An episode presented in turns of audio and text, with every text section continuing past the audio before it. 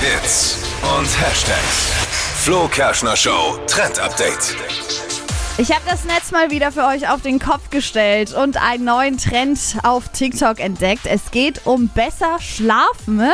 Wie das funktionieren soll, das haben jetzt eben viele TikToker ausprobiert und deren Fazit ist, Zwei Schnipsel.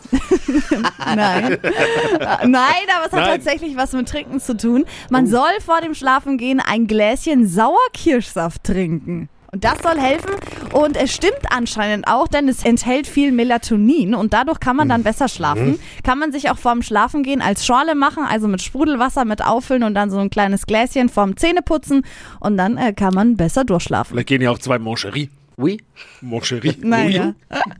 könnte Da, passieren. da war eine Kirsche drin. Ja, und ein Schnaps auch mit drin. Die Kombi. Ah, Ja, aber sehr gut. schön. Haben ja viele Einschlafstörungen. Kann man echt gebrauchen, ne? Ge- wird- Ich versuche um Äh, alles. Und beim besseren Schlafzimmer auch das werde ich dann mal testen. Sauerkirsch, Saftschorle.